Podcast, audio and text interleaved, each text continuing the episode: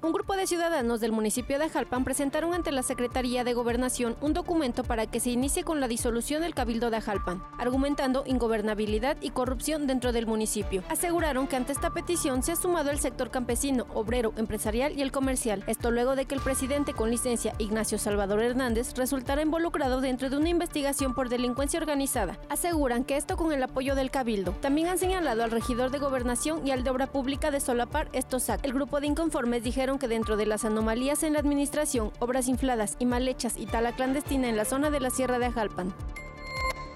presidentes de toda la región de Tehuacán y la Sierra Negra han mantenido de manera discreta las citas que han cumplido ante la FGE, luego de que días después del enfrentamiento entre policías, un grupo armado en Ajalpan se vinculó con este grupo a las autoridades municipales de este municipio, por lo que las investigaciones han llevado a comparecer a la mayoría de diles auxiliares, los cuales han sido cuestionados de manera enérgica sobre Ignacio Salvador Hernández y de exfuncionarios de la Sierra, con el fin de poder relacionarlos con irregularidades. Además, que a todos se les pidió documentación de cada uno de sus policías municipales.